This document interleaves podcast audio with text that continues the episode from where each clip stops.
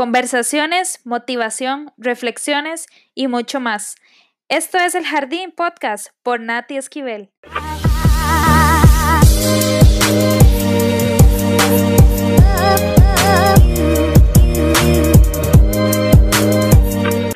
Bueno, hola a todos. Una vez más, gracias por estarnos escuchando. ¿Por qué digo? Porque, bueno, no estoy sola. Hoy tengo un excelente y orgullosamente no solo es un invitado, sino es un gran amigo. Bueno, tanto él como su esposa, llevo años de, conocerlos, los amo montones, de verdad.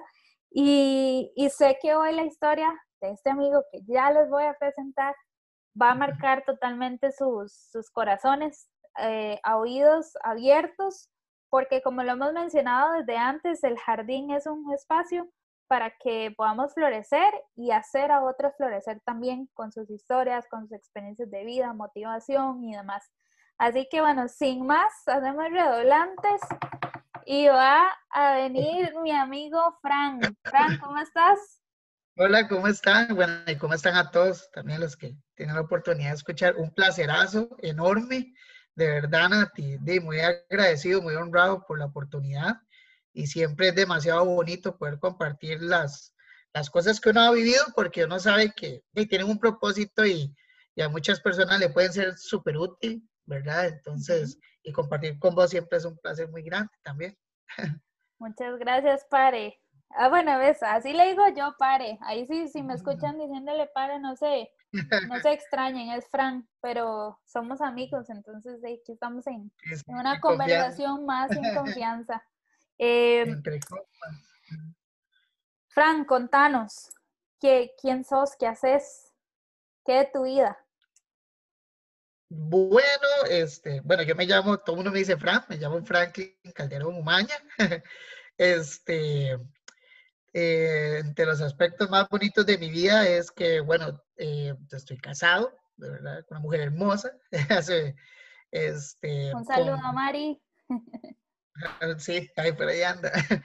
Y tenemos una bebé, Valentina, de, que va a cumplir este, dos años ahorita, el lunes 20 cumpleaños. Este, y em, ¿qué más? Bueno, estudio, trabajo, bueno, soy universitario, estoy sacando la carrera de bachillerato en, en administración de empresas, con énfasis en contabilidad y finanzas. Ya vamos casi saliendo, si Dios lo permite. Eh, trabajo, trabajo en logística, en planeación y logística en, en, FIFCO. Y, este, ¿qué más? Vivo en Curriabat. Aquí es, nuestra residencia actual hasta, hasta, de Dios lo permite, luego vaya a haber un cambio, ¿verdad? Este, no sé qué más, este, eh, tengo una familia de cuatro hermanos, somos tres hermanos y una hermana, entonces ella fue la que sufrió un montón porque le hicimos bullying toda la vida hasta la fecha. este, eh, y nada, mis papás súper bien también. Este, y ve, más o menos es eso. Y liguista de corazón, ¿verdad? Ah, y, íbamos muy bien, íbamos muy bien en el podcast. Bueno, para los que nos escuchan fuera, eh, la Liga Deportiva Alajuelense es un equipo de acá de fútbol de Costa Rica. Lo que pasa es que, bueno, yo como buena tica y buena sapricista, Saprisa es otro equipo de fútbol y, bueno, eh, los invito a que ustedes se instruyan con el fútbol costarricense. Pero no, no, aún así te quiero, amigo. sí, eh, bueno, sé qué más, este, entre otras cosas, bueno, hey, eh, amante de Dios, amante de la lectura, amante del café, amante del tiempo en familia, este, amo ser papá, amo ser esposo, amo la familia, de verdad. Este, y, me encanta reír con mis amigos, para los que me conocen y saben que siempre estoy ahí haciendo chistes y vacilando y, y, todo, entonces me gusta mucho, creo que es como las cosas más bonitas de la vida, ¿verdad? Poder divertirse ahí con los amigos sanamente. Totalmente de acuerdo con eso, Fran. Y es algo que sinceramente eh, nos motiva de verdad ver una persona tan, tan feliz, tan agradecida por la vida como vos. Y creo que es parte de lo que podés comentarnos. Eh, sé que hace unos años, a, los 23 fue, ¿verdad? o sucedió un evento en tu vida, pues que marcó un antes y un después y quisiera que, que después de esa tan chida introducción también que nos puedas comentar qué, qué pasó en la vida de Frank a esa edad. Ok. Eh, yo llevaba una vida, este, podríamos decir, completamente normal. yo me, me, casé muy joven, yo me casé a los 21 años. Este, entonces ya llevaba como dos años de matrimonio, estábamos todos acomodadillos por ahí, eh, ya con, con diferentes cosas. Eh, yéndome un poquito más atrás, eh, yo había tomado una decisión de eh, el colegio en ese momento para trabajar con mis papás. Mis papás tenían una empresa de transporte eh, de camiones y todo este tema, cabezales y demás, ¿verdad? Entonces, bueno, y hice esa cabezonada, como decimos aquí, ¿verdad? Mis papás nunca quisieron, pero yo quería trabajar con ellos y, y, en ese momento me salí del colegio y demás. Este, y empecé a trabajar desde muy joven con, con los camiones. Desde muy joven saqué licencia para manejar trailer y, y a eso me dedicaba, ¿verdad? Este, sin embargo, cuando yo, digamos, como te digo, todo iba normal, todo estaba súper bien, todo marchaba bien. De hecho, que estaba emprendiendo un negocio propio, por decirlo así, yo ya me estaba haciendo mi propia empresa de transporte, me había independizado de trabajar con mis papás y demás, este, y me estaba yendo muy bien, gracias a Dios, este, pero la vista empezó a fallarme. Eh, al principio fue gradualmente, ¿verdad? Parecía algo normal, digamos, yo, digamos así, como que me costaba un poquito ver de noche o tal vez se me cansaba más rápido la vista, entonces me fui a revisar y ya me mandaron anteojos, nunca había usado anteojos. todo empezó más o menos porque empecé a tener una alergia muy fuerte en los ojos. Mm. Este, una alergia que se llama blefalitis, si no, si no me equivoco, no me falla el nombre.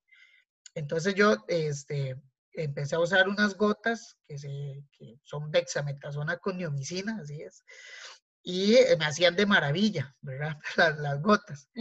este, el tema es que yo, las gotas tienen, son como contraproducentes si usted las usa como de forma muy continua. Yo las usaba como de forma muy crónica, ¿verdad? Okay. Sin embargo, no tenía como síntomas por ahí, sino que este, de como te digo, empecé a perder la vista gradualmente, entonces como cada tres meses aproximadamente yo sentía que la grabación del lente de los anteojos no me estaba funcionando. Entonces como que ya venía perdiendo la vista, pero, pero parecía en un momento como una, una miopía normal, ¿verdad? Como de cualquier persona. Este, sin embargo, como que iba avanzando. Eh, y digamos, para hacerlo como un resumen, el evento mm, que como que detonó todo fue que eh, una vez iba manejando el camión por, por una zona que, bueno, que aquí en Costa Rica, para los que están afuera, que le llamamos el Surquí, que es como una zona muy montañosa, muy así, este, y me quedé con, empecé a tener como, como, empecé a ver como parchones blancos, por decir así, como episodios ahí de, de, de, que veía blanco y se me quitaba, blanco y se me quitaba como intermitente. Entonces sí me pareció bastante raro. Este, por dicha, este, me dio como el, tiempo de poder orillarme, ¿verdad? Y no cometer un accidente o algo así. Y entonces, este, y un pronto a otro me quedé con la vista en blanco. Este, bueno, de las cosas que recuerdo era que no me podía ver las manos, por ejemplo. Yo hacía verme las manos y no las podía ver, solo veía blanco, blanco, blanco. Este, no veías entonces nada como digamos a tu alrededor nada, y al, digamos, como por lapsos de cinco minutos y luego recobraba otra vez la vista como muy poquito y otra vez se me ponía todo en blanco. Entonces, de, obviamente yo me llevé un sustote, ¿verdad? Digamos, yo, dije, yo en ese momento dije, o me está dando un derrame o me va a dar un infarto, no sé, yo pensé en un montón de cosas, pero jamás pensé en que me que tenía algo a nivel visual, porque como les digo, o sea, nunca padecí la vista hasta, hasta ese momento, digamos, así como de forma así tan grave o algo así. Era como algo extraño, como algo nuevo, ¿verdad?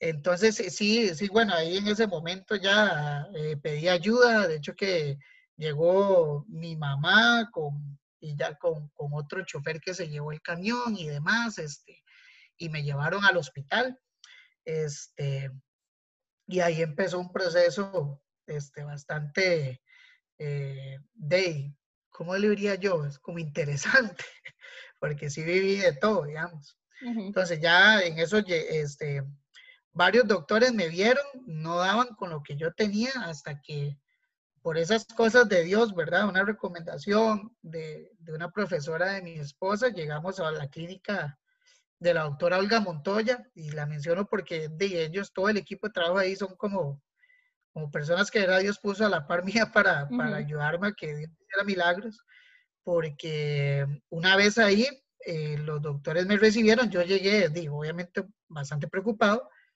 pero cuando ellos me vieron la, la respuesta del doctor inmediatamente, después de que me, me pusieron varias máquinas ahí especiales, fue así como, usted hay que operarlo ya, fue lo que el doctor me dijo, usted hay que operarlo ya porque usted se va a quedar ciego. Fue lo que me dijo. bastante, ajá. Perdona que te interrumpa. En, ese, en ese momento, bueno, en realidad hubo dos momentos que creo que fueron como fundamentales, ¿verdad? En el momento en el que te pasa eh, de que no veías bien, eh, y también cuando no, no daban respuesta y demás, en todo este tiempo que no, no te generaba como, como un camino, una luz de, de, de, saber hacia qué era lo que estaba pasando, porque al menos si uno tiene un diagnóstico, pues uno lo puede trabajar. Pero, ¿qué, qué pasaba por tu mente en esos momentos, cuando, cuando todo era como incierto, que, que exactamente no, no sabías, qué sentías? Sí, digamos, una parte, la parte más, que yo creo que la parte que más sufrí o la parte más crítica fue que después de que el doctor este, me da este diagnóstico y me dice que tengo un glaucoma severo, este, y que sin embargo, o sea, me dicen, ¿cómo te digo? Ellos me dicen, es, podemos operarte, pero la operación, eh, hay una garantía apenas de un 30% que pueda salir bien pero sin embargo hay que intentar la cirugía, ¿verdad? Este, pero me hicieron varios estudios antes de operarme, ¿verdad? O sea, no se sabía si yo iba a poder recuperar la vista o no, ¿verdad? Entonces, y para eso fue un lapso como, no sé si de un, menos de un mes, como unos casi 22 días antes de la primera cirugía, este, que fueron, fueron, yo diría que aterradores, en realidad tengo que ser honesto, o sea, yo soy una persona de fe, valiente y demás, pero en ese momento a mí se me, se me cayó todo, como dicen, o sea, yo entré en una depresión muy fuerte, eh, yo entré en una depresión muy fuerte, eh, eh, honestamente lloraba mucho, estaba muy asustado, siempre estuvo Dios conmigo y siempre mantuve mi comunicación con Dios, pero Dios fue como, en ese momento, yo creo que Dios siempre se, se manifiesta en muchas formas en nuestras vidas, a veces es a mí, papá, a veces es consejero, ¿verdad? Yo creo que ese momento fue un Dios consolador, ¿verdad? Porque, porque mis oraciones eran un puro llanto. Claro. Porque no sabía qué iba a pasar. Este, y eh, no, ahora que me acuerdo, no fueron 22 días, fue un poco más de un mes, fue un poco más de un mes que, que pasé en esa situación donde tuve el apoyo de mi esposa, que, la verdad es que tengo que reconocer que ella fue la que me sostuvo, bueno, todo tiempo y me sostiene hasta la fecha, pero, pero ella tuvo una fe impresionante. O sea, desde ese momento ella me dijo que no, no la vi ni asustada ni preocupada y a mí me dio risa porque yo decía, ¿qué será? Que no le importa, ¿verdad? Porque no se asusta. Yo, estoy todo asustado, ¿verdad? y ella me decía, Frank, es que yo siento una, algo muy fuerte en mi corazón de que vamos a salir bien de esto y que Dios está tratando otra cosa con vos, ¿verdad? Claro, yo en mi dolor, en mi susto y todo, yo no lo podía ver, ¿verdad? Este, una, o, algo que me levantó, porque sí, digamos, esa fue la parte donde yo estuve muy mal. Lo que, una de las cosas que me levantó emocionalmente fue que tuve la oportunidad de ir a un, congreso en la iglesia, ¿verdad? El Congreso Fusión. Este, justo para ese momento se daba el Congreso Fusión y yo no quería ir, Nati, o sea, de verdad, no, yo estaba este, agarrado con Dios, como le digo, pasaba tiempos con Él, pero estaba como agarrado por lo que me sentía emocionalmente, ¿verdad? Y yo decía, no, hombre, yo no voy a ir, no, porque no me siento de ánimo para salir, estoy pasando un proceso muy difícil. Sin embargo, este, creo que mi suegra, si no me equivoco, fue que me pagó el congreso, entonces ya fue como todo el compromiso, ¿ves? ya me lo pagó y todo, ya tengo que ir, ¿verdad? Y yo no quería, fui siempre, y recuerdo que, para resumirlo así, este, llegó un, un, pastor de Estados Unidos, si no me equivoco, que se llama Sean Smith, Este, yo no, no lo conocía, nunca lo había escuchado y, obviamente él no me conocía a mí. Este, y tuvo la oportunidad de orar por mí, ¿verdad? Pero fue impresionante porque cuando yo, yo llegué donde él estaba, ¿verdad? Este, eh, él me abrazó, fue lo primero que hizo, me abrazó. Este, y, fue un abrazo tan, tan, tan, tan genuino, fue algo como, como muy de parte de Dios, era como, como, que, como lo que yo necesitaba. Y me dijo, Dios me pone que te diga que no te vas a quedar ciego. Y fue impresionante porque yo no tenía ningún rasgo físico de que estuviera pasando esa situación, ¿sí me entiendes? O sea, sí era muy real. Este, y empezó a, a, decirme lo que, lo, que él, lo que Dios le ponía a él, ¿verdad? Y fue impresionante porque me decía justo la enfermedad que yo estaba pasando. Él me decía, bueno, Dios va a regular las presiones de tus ojos, Dios va este, a... Yo creo que me decía que iba a regular eh, los conductos y los fluidos de los ojos, que era parte de lo que pasa en el glaucoma. Eh, y bueno, fue una, un montón de cosas que yo me di cuenta que Dios sí estaba pendiente de mi situación, ¿verdad? Y que, y que, y que tenía algo para mí. Entonces, una frase que me caló fue que, que, él me dijo, Dios más que tratar con tu vista natural, está tratando con tu visión de vida. ¿Verdad? Y, y, sí, eso, digamos, me marcó y yo salí de ahí realmente ya este, bien, bien armado, como dice, o sea, yo dije, sí, voy a operarme, todo va a ser bien, ¿verdad? Sí fue como que me levantó mucho emocionalmente esa parte y espiritualmente también. Y después de, de, este diagnóstico y demás, me comentaste que, que, te dijeron que tenían que, bueno, y también vemos cómo Dios en medio del proceso, sé que a veces tendemos a, podemos enojarnos, podemos llorar y como vos decías, Dios puede actuar de diferentes maneras, puede actuar como padre, consolador, eh, sanador, eh, defensor, entre otras, pero sabemos y al menos los que creemos en Él sabemos que Él va a estar siempre. Si algo nos alejamos y demás, somos nosotros, por nuestras decisiones, emociones, entre otras cosas, pero sabemos que Dios siempre va a estar ahí. Y más chida el ver cómo Él a través de alguien o algo eh, te recuerda, ¿verdad? Que no estás solo. Pero después de todo este proceso, eh, me comentabas que te dijeron que te tenían que operar. ¿Pasó la operación o qué pasó? No, entonces ya en esa parte ya venía la parte de la cirugía, que la cirugía tenía dos retos. La parte de la salud, que para los doctores era un reto operarme, si era como, ellos me decían, es como tratar de hacer un vestido con una tela vieja, ¿verdad? Es, es, muy difícil que no se rompa, ¿verdad? El vestido y que quede mal. Eso era lo que tenían que hacer con mis ojos, ¿verdad? Entonces era muy delicado. Eh, y el, el, otro reto era la parte económica este, porque la, como la cirugía tenía que ser de emergencia, tenía que ser ya, yo no podía estar como en la lista de espera de, de, de la caja del seguro de acá, ¿verdad? Entonces tenía que operarme por fuera. Eh, y los especialistas también, eran por fuera todo, ¿verdad? Entonces ahí, bueno, ahí pasaron un montón de cosas impresionantes para poder conseguir el dinero, ¿verdad? De, que, de, cosas eh, ahí, por decirlo así, milagrosas porque básicamente en ese momento necesitaba casi 8, 9 millones para poderme hacer las cirugías de la noche a la mañana, ¿verdad? Entonces no, fue todo un reto. Sin embargo, Dios suplió, ¿verdad? Y todo. Este, cuando vino la primera cirugía, que era muy exploratoria, ¿verdad? Depende de la primera, podían hacerme el resto de cosas que tenían que hacerme. Entonces, este, fuimos eh, confiados y la verdad es que Dios en ese momento, vieras que ya para ese momento, fue muy vacilón porque no tenía susto, no tenía miedo, la verdad es que estaba muy confiado, vieras que fue como bastante este, curioso, ¿verdad? Y me hicieron la primera cirugía, de, básicamente la cirugía fue un éxito, ¿verdad? Así nos lo dijeron los doctores, y, sí, sí estaba bastante complicada, pero pudieron hacer como lo que, lo que ellos tenían que hacer, esa trabeculectomía, ¿verdad? Es como un conducto dentro del ojo para drenar el líquido del ojo y que no se, no se inflame el ojo, no se suba la presión ocular, ¿verdad? Claro. Entonces, este, eh, después de ahí eh, eh, me hicieron varias cirugías porque también tenía, debido a todo esto, tenía una deformidad en las córneas. Entonces tuvieron que ponerme unos anillos corneales también.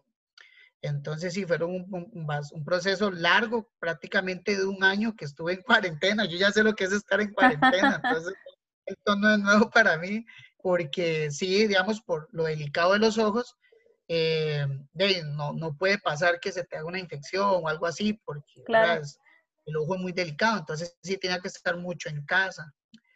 Entonces ahí vieron, esa, fue la, esa es la otra parte, ¿verdad? Esa fue la otra parte eh, donde, donde vamos a ver, donde ya empiezo yo a tomar decisiones y a asumir ciertas condiciones en mi vida y a partir de ahí a salir adelante. Yo creo que una de las cosas, yo, de, de como todo, yo creo que Dios es un Dios muy humano. Comprende la, la situación que estamos viviendo. Pero yo, yo me acuerdo que yo le hice, hice una de las oraciones más, más cortas, pero más importantes de mi vida. Yo le dije a Dios que, yo le dije, Dios, yo acepto esto que estoy viviendo, acepto la voluntad, lo que está pasando. Este, y, y, si yo me llego a quedar ciego, eh, yo voy a seguir creyendo en vos, voy a seguir con mi vida y demás, ¿verdad? O sea, lo que yo sí quiero saber es, es ¿qué tenés vos conmigo con todo esto? O sea, ¿para dónde, para dónde voy? ¿Verdad? Digamos, ¿qué hago? Dame una señal. Yo creo que Dios solo me dijo dos cosas, me puso dos cosas en el corazón muy fuerte. Dijo, sírvame y estudie. Fue las dos cosas que me pidió. Y yo digo, servir muy chiva, siempre lo he hecho, ¿verdad? Yo estudiar está durísimo. Yo, yo me salí del colegio desde muy joven y me dediqué a otra cosa completamente, ¿verdad? Entonces sí era un reto grandísimo. Pero eh, le fui obediente, ¿verdad? Le fui obediente. Y yo decía, lo más extraño es que ahora tengo que, o sea, Dios me está pidiendo, o por lo menos tengo que hacer, tengo que estudiar en el momento menos adecuado para que yo estudie, ¿verdad? Si antes tenía todas las condiciones para hacerlo y no lo hice, ahora me estoy quedando ciego en ese momento, ¿verdad? O sea, voy a pasar un proceso de cirugías, voy a pasar un montón de cosas, y cómo me voy a poner yo a leer, cómo, o sea, probablemente no lo voy a lograr y un montón de cosas, ¿verdad? Entonces, este, recuerdo que lo hablé con mi esposa y mi esposa siempre me motivó un montón y yo se lo había prometido cuando nos casamos, yo le prometí que iba a estudiar. Y probablemente eran son de esas promesas que usted hace para ver en el momento. Para hacer el enganche. exacto, era para hacer el enganche, porque iba a estudiar nada, ¿verdad? Y entonces yo le decía a ella, yo voy a estudiar de FIF y no sé qué, pero ni yo me lo creía, ¿verdad?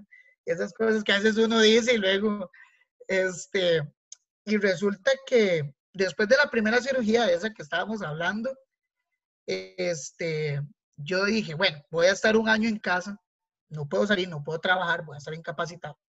Entonces voy a aprovechar para, para estudiar este año.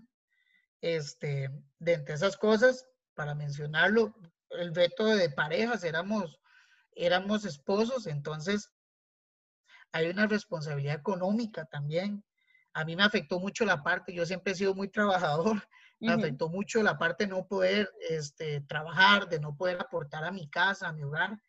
Mi esposa Mari fue la que asumió todo, ¿verdad? Con su trabajo. En eso no teníamos a Valentina, por dicho, entonces ha sido súper complicado, ¿verdad? Dios, los tiempos, ¿verdad? Todo es perfecto, gracias a Dios, no. Entonces solo éramos ella y yo, pero era un reto muy grande, ¿verdad? Claro. Este, y aunque usted no lo crean, un montón de gente te ve como raro, ¿verdad? Este, hay gente que tiene muchos paradigmas, ¿verdad? Ah, el esposo vago en la casa, ¿verdad? Y tal vez se dejan decir comentarios así. Cuando a mí me dijeron que, que, era probable que, de, que no recuperara la vista, varias personas se acercaron a mi esposo y le dijeron que me dejara. O sea, imagínate. O sea, gracias a Dios no gente de la familia, ¿verdad? Pero gente fuera, ¿verdad? este, le decía, ¿cómo? Pero es que es muy duro vivir con una persona así, tienes que dejarlo y demás.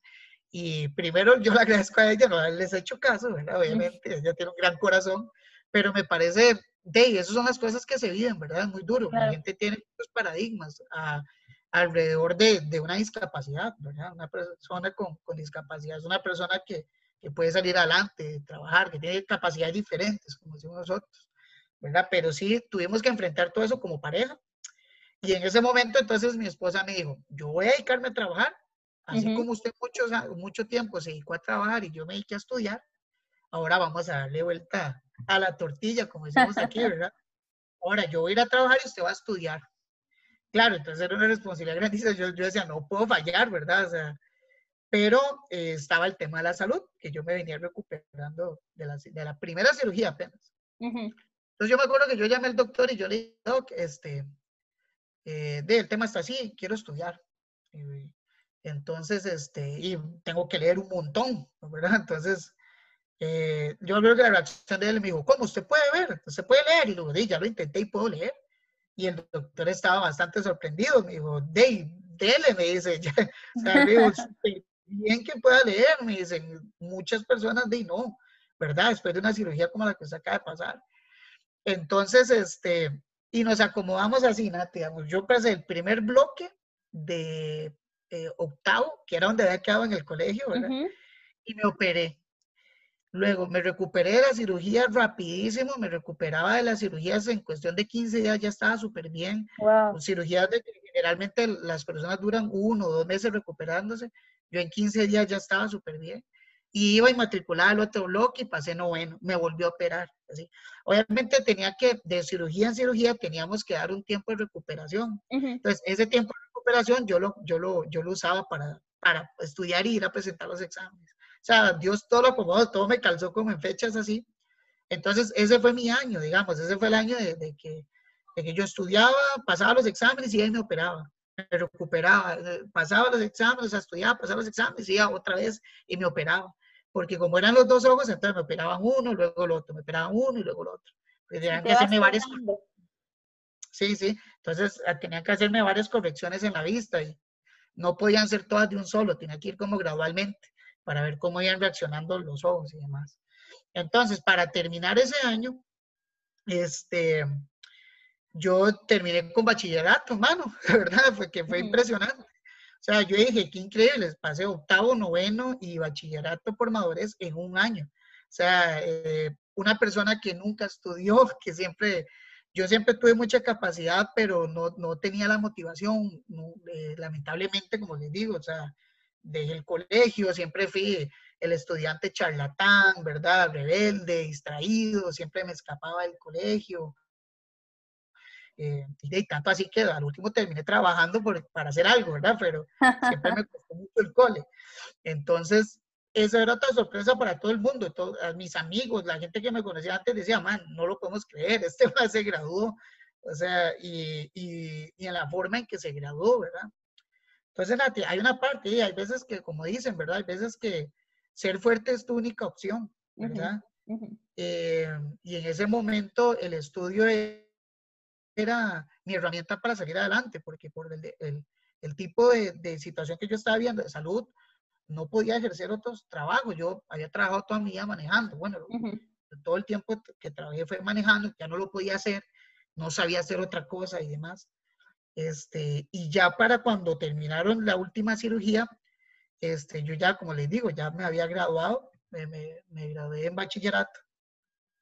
Y entonces yo quedé en una condición visual este, bastante eh, comprometida, por decirlo así. Más en ese momento, porque ya después de todas las cirugías, yo iba a tener que dar un chance ahí como de muchos meses, casi un año, para que la vista y el, el cerebro fuera acostumbrándose, como por decir, a los cambios que se hicieron estructuralmente en los ojos. Claro. Entonces, al inicio yo, digamos, tenía que igual usar un bastón para apoyarme, como un bastón como los que usan las personas no videntes o de baja visión, ¿verdad? Este, mi condición es de, no es de no vidente, sino de baja visión. Entonces, este, y empezar a enfrentar el mundo así, ¿verdad? Ah, eh, de esa forma, de una forma que vos no conoces. O sea, yo salía a la calle y este, de, tenía que, que, enfrentar a una, a, a, una ciudad, a una sociedad que no está hecha, honestamente. Eh, estamos a, a muchos años luz para que para que la gente haga conciencia y hay muchas cosas en las que no está adecuado para una persona que tiene una discapacidad, ya sea en silla de ruedas, ya sea visual, lo que sea, salir a la calle es, de locos, ¿verdad? Pero eso es todo un reto, ¿verdad? Hay que hacerlo. Eh, tengo que mencionar también que parte del proceso muy importante fue que me apoyaron en el Instituto Helen Keller, que es un instituto que, está acá en Costa Rica, que, que es, eh, eh, da una ayuda integral de la parte no solo académica, sino también en la parte de movilidad, de la parte emocional y, muchas cosas, tienen toda una ayuda integral a personas con baja visión o eh, no videntes. Entonces, después de todas las cirugías, a mí me refirieron con ellos porque ellos me dieron técnicas de cómo yo empezar a hacer mi vida, eh, podríamos decirlo, lo más normal posible. Claro. Eh, con, con, la nueva condición visual, ¿verdad? Entonces, Nati, fue muy chiva porque todo ese año yo estuve sin trabajo, como les digo, entonces tenía que empezar a buscar trabajo. Yo decía, Dios, ahora, ahora, ¿quién me va a contratar así? ¿Verdad? Sí, hay un montón de cosas que empiezan muchas preguntas y, y, creo que, que lo chiva de todo esto, pese a que yo sé que pues fue un cambio total y, y los cambios pues nos mueven en general, nos hacen replantearnos y demás.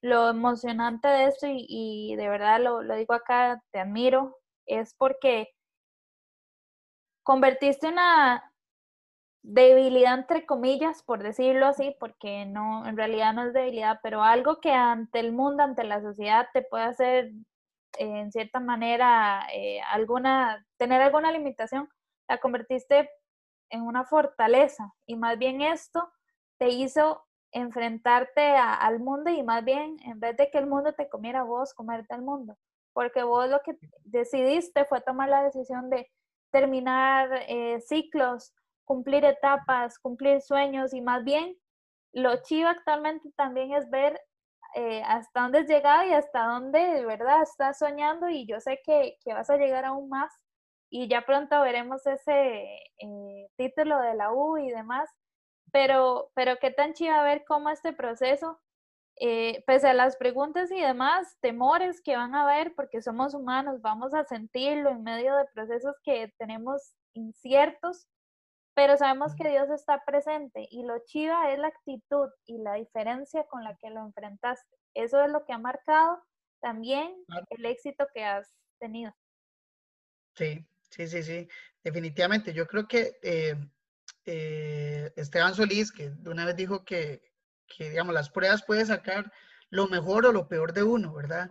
Que es la actitud de uno lo que marca la diferencia, uno toma la decisión, ¿verdad? Y no es fácil, o sea, decirlo ahora es sencillo, ¿verdad? Pero en su momento no, no es nada fácil, pero sí definitivamente cambió mi visión de vida, digamos, ahora yo soy una persona que amo estudiar y suena bastante vacilón, ¿verdad? A veces ni yo me lo creo, pero sí amo el conocimiento, leer, estudiar, cosas que antes no, no, no estaban en mí. Eh, y creo que este, a partir de todo eso Dios me transformó como, como persona. O sea, este, este proceso, este, por decirlo así, sacó lo mejor de mí, ¿verdad? Este, eh, ya después de ahí me contrataron, que, que, fue otra de las cosas bastante curiosas porque llegué a, a, a FIFCO por medio de la, de, de la situación que viví. ¿Por qué? porque resulta que yo apliqué a una, a una fundación, se llama Fundación MECO, que ayuda a colocar personas con algún tipo de discapacidad en, en empresas para que puedan desarrollarse laboralmente. Entonces, este, por medio de ellos, yo llegué a, esta empresa y entonces fue muy chida porque un inicio era como, como un proyecto de que más, vas, a, vas a hacer lo que puedas, ¿verdad? Pero yo llegué con un hambre crecer, ¿verdad? Que, que de más bien, por decirlo así, rompí las expectativas. Yo estaba para seis meses, ya me quedé fijo y fui creciendo ahí en, en, diferentes puestos hasta el que estoy ahora, ¿verdad? Y, y, nunca puse una excusa, nunca puse una excusa, nunca puse em, el tema de, de, de, la vista como, como un escudo, ¿verdad? Para no hacer las cosas, sino que más bien yo decía, si yo eh, tengo esta condición, más bien yo tengo que demostrar que puedo ser mejor que los demás, ¿verdad? Así es. Eso es como algo, algo, algo que siempre me ha quedado muy claro, ¿verdad? Porque a veces cuando te pasan situaciones difíciles, de, hay personas que toman como la condición de pobrecitos, ¿verdad? Como se victimizan, ¿verdad? Este, y necesito que todo me lo hagan, porque pobrecito yo, ¿verdad? Yo tomé una, una actitud diferente. Más bien me gusta como tratar de sobresalir o hacerlo de la mejor forma. Este, y eso me ha ayudado un montón, ¿verdad? También. Nosotros decidimos de verdad hasta dónde nos limitamos, porque en realidad, pese a condiciones y demás, estamos en el mismo escenario y podemos eh, sobresalir, podemos o podemos quedarnos ahí. creo que también es importante el, el, adaptarnos, ¿verdad? Obviamente hay, hay dos, dos, situaciones, podemos adaptarnos o conformarnos. Vos pudiste haberte quedado en el conformismo, es decir, esto es lo que tengo, así estoy y ya, listo, ahí me voy a quedar.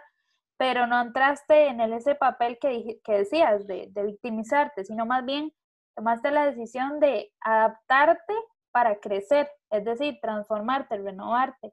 Y es muy importante porque agarraste todo este tiempo para sacarlo mejor, aprovecharlo. Y creo que también se puede aplicar, por ejemplo, este, este tema a la, a la actualidad, a, la situación que estamos viviendo. Cada uno decide si, si actualmente nos conformamos. Yo lo mencionaba, de hecho, en uno de mis episodios anteriores en, en Cactus, y, o si más bien decidimos adaptarnos y, reinventarnos, que quizás teníamos, sí, un trabajo, un estilo de vida específico que, que marcamos la A, la B y la C, así lo quiero, pero Dios puede venir y romper la vida puede venir situaciones y marcarnos un, un, nuevo camino, pero no quiere decir que, que este nuevo camino ya eh, se ha perdido todo lo demás, sino más bien puede ser quizás la oportunidad para sacar lo mejor de vos, para crecer. Y repito, todo depende de la actitud con la que nosotros enfrentemos cada una de las, de las situaciones. Y Fran, una pregunta, porque ahora que, que, de hecho te lo preguntaba ahora y lo veo ahora, cuando veo a alguien, yo digo, Wow, qué, qué regalo primero para una pareja de esposos como ustedes, porque es una niña súper linda, súper inteligente, activa y demás. Ahí la pueden conocer después en las redes sociales de Frank y Mari. Pero quizás ahora que vos la ves, porque gracias a Dios la podés ver, ¿qué pasa por, por vos, por, por tu mente, tu corazón? Sí, bueno, Nati, vos que nos conoces de, de, siempre, podríamos decir, ¿verdad? Este, eh, siempre te he comentado que, y quería comentarlo ahorita, que uno de mis mayores temores y una de mis mayores frustraciones en, en, el tiempo en que estaba en esa incertidumbre, que no sabía qué iba a pasar con lo de la vista y demás, era no poder ver este, a mis hijos. Eh, yo, no, yo soy uno que siempre soñé con ser papá desde muy joven. Este, eh, no sé, tal vez mis papás me lo inculcaron, pero yo siempre fue como el bicho raro de que todo el mundo me decía, este, ay, vos sé qué soñas, mi sueño principal es ser papá, y todo el mundo, ay, no, pero es que ser papá mucha responsabilidad, viajar, no sé, hacer deporte, tantas cosas, ¿verdad? Yo así, pero mi sueño principal es ser papá, después de ahí, o sea, casarme y ser papá, tener familia, después de ahí todo lo que usted quiera, decía yo. Entonces, cuando me pasó esto, yo decía, se me está frustrando mi sueño, primero yo decía, ¿cómo voy a hacer para sostener una familia? Eh, ¿Cómo voy a hacer para cumplir mi rol como papá? Eh, y lo más importante, no voy a poder ver el rostro de mis hijos, ¿verdad? De, mi bebé. Eh, entonces sí era algo que me atemorizaba mucho. Este, pero vieras que ahora que yo veo a Vale, yo lo que veo es, es, es la promesa de Dios, la verdad. Te lo tengo que decir así. Yo lo veo y es donde me doy cuenta de que eh, ahora, hoy en día, eh, hay muchas personas pueden decir que Dios existe, Dios no existe, y es muy respetable, ¿verdad? Cada criterio de las personas. Pero cuando a mí la gente me dice, ¿cómo, ¿cómo, vos puedes decirme que, que, que Dios existe o, o, que Dios es real, ¿verdad? Entonces, cuando yo veo, cuando yo veo a mi hija y vuelvo a ver atrás todo el proceso que yo viví, me doy cuenta que, que es ese Dios real, ¿verdad? Que no es solo un Dios de Biblia, no es solo un Dios de iglesia, de religión, sino que es un Dios real que me da esta oportunidad, ¿verdad? De poder estar con ella y, y, y, verla este, crecer. Este, entonces es, es, es, un, es, el regalo más grande que, que Mari y yo tenemos, ¿verdad? Ahorita. Y ha sido lindo, es, hay cosas bastante vacilonas, digamos, por ejemplo, esta, esta cuarentena para nosotros ha sido muy especial estar en familia con ella, porque para, para los que estudiamos y trabajamos, nos ha tocado esa parte, sabemos el, lo que hay que estar fuera de casa y lo ocupado que está uno también cuando está en casa, ¿verdad? Sacando proyectos y demás y corriendo, que para la U, que para acá, que para allá. Entonces hay veces que, que, que, que el tiempo con ella se me hacía muy cortito, ¿verdad? Era como casi que los fines de semana. A veces yo venía acá y ya ella estaba dormida, porque venía muy noche. Entonces, este, este tiempo ha sido muy lindo también por eso. pero sí, Nati, ha sido impresionante, ¿verdad? el, tener a Vale y, y, todo nos ha ido súper bien, gracias a Dios. Qué chiva todo, todo, eh, ¿verdad? La respuesta que Dios trae después de, de todo este proceso y, y, y nuevamente recalco lo, lo importante de, de, la actitud con la que lo enfrentemos. Eh, el, el, mencionabas ahora también, ¿verdad? El, el, lo que pensabas cuando, cuando empiezas esta nueva vida y el querer cumplir con tu rol, incluso hasta en eso viene a trabajar la situación, ¿verdad? De que se quitan esos estigmas como de roles específicos que tenemos del hombre o la mujer, ¿verdad? Aquí en medio de, esto y creo que también lleva la, la, una sana comunicación y demás, el poder entender que independientemente de seas hombre o seas mujer, todos pues podemos cumplir tareas y demás y, y va de acuerdo a esto, a temporadas y etapas. Eh, hay momentos en los que vos vas a poder eh, cumplir cierto trabajo, eh, después tu esposa, pero siempre quedar en claro en que todos podemos, de que la alimentación o demás la ponemos nosotros, porque nosotros decidimos hasta dónde, qué, qué nos va a limitar, qué nos va a parar, a detener, a seguir adelante. Y ya como cierre, Fran, porque está súper lindo este, esta historia y demás, pero tenemos que ir terminando. ¿Qué concluirías vos o recomendarías a alguna persona que, que está eh, pasando alguna situación similar, puede ser de salud o en general algo que, que se esté poniendo límites en su vida? ¿Qué le recomendarías vos para hacer la, la, la, diferencia? Ya hemos venido conversando y dando, pero de cierre, en resumen, ¿qué les dirías vos a, a los que nos están escuchando? Bueno, yo creo que eh, Darwin dijo una vez que no sobrevive el más fuerte, sino el más apto, y vos lo mencionaste ahora.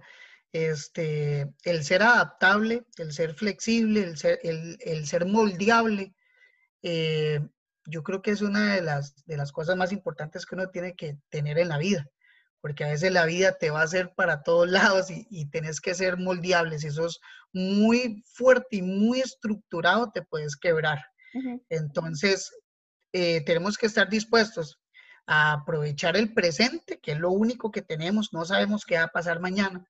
Entonces, este, aprovechar el presente y hacer flexibles para, para hacer cosas nuevas y diferentes, ¿verdad? Eh, en los momentos de crisis, la verdad es que algo, algo está muriendo en ese momento o algo se, se está cayendo en ese momento, pero también algo está naciendo algo está a punto de nacer. Entonces, este, tenemos que estar muy apercibidos. La verdad es que yo creo que yo a todo mundo le digo, yo soy un camionero que se bajó del camión para entrar a trabajar en una oficina. Nunca en mi vida había trabajado con una computadora, nunca en mi vida había trabajado en una oficina.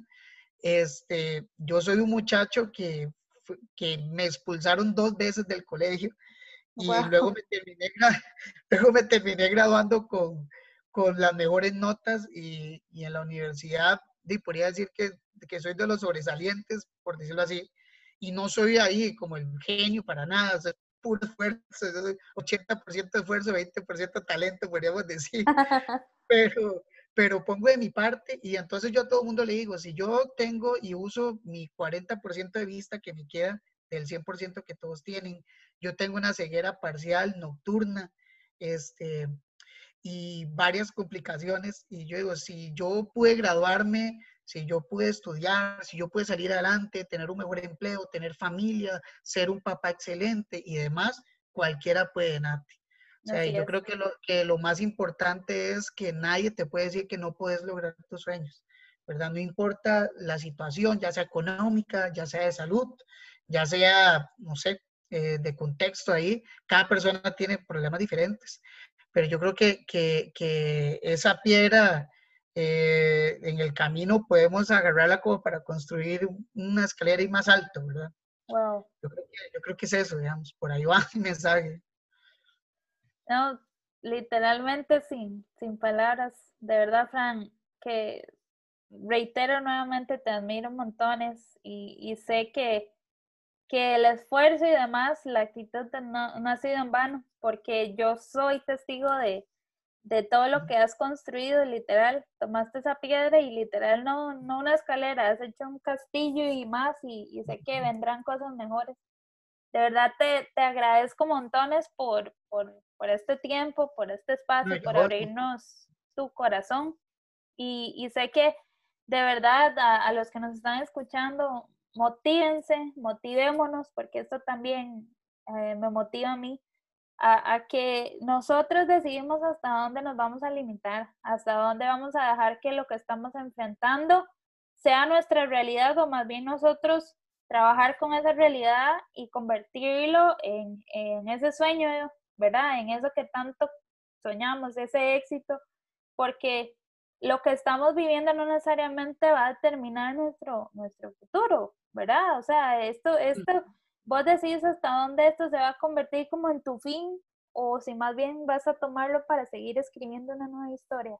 Así que de verdad los insto a que, a que se motiven, reflexionemos con, con este testimonio que de verdad yo sé que va a marcar vidas y que puedas empezar, iniciar cada uno que pueda tomar esos retos, empezar, retomar eso que estaba ahí en pausa, eh, eso que te habías estado poniendo excusas para. Y recordemos que si ponemos nuestra esperanza, nuestra motivación y actitud en el lugar correcto, pues vamos a lograrlo. De verdad, Fran, muchas gracias nuevamente. No, Nati, gracias a vos más bien por el espacio y te felicito yo a vos también por, por este espacio tan chiva, ¿verdad? Que de fijo impacta un montón de gente y motiva un montón de gente. Esas son las cosas que, que ahorita necesitamos, ¿verdad? En la temporada que estamos viviendo tan complicada con, con lo de la pandemia y demás. No, muchas gracias, Fran, y de verdad, esa es la idea, como les eh, dije al inicio y lo seguimos manteniendo durante este espacio el jardín. Estamos en un, en un espacio para florecer y hacer a otros florecer, así que eh, si fue bendición este podcast, pueden compartirlo con otros también para que más puedan eh, sentirse bendecidos y puedan motivarse a seguir adelante. Así que muchas gracias por escucharnos también y nos vemos en el próximo episodio.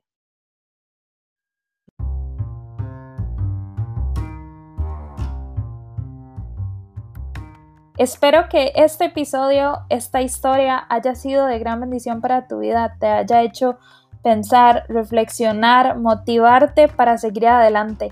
Si quieres escuchar más historias o más episodios del jardín, te invito a suscribirte a las plataformas de Spotify, Anchor, Apple Podcasts y Google Podcasts. También puedes seguirnos en Instagram en El Jardín Podcast para que te enteres de los nuevos episodios, de más detalles y muy importante también para que estés al tanto y puedas compartir la información. Gracias por ser parte de este espacio, el cual nos hace florecer y hacemos a otros florecer. Esto es el jardín.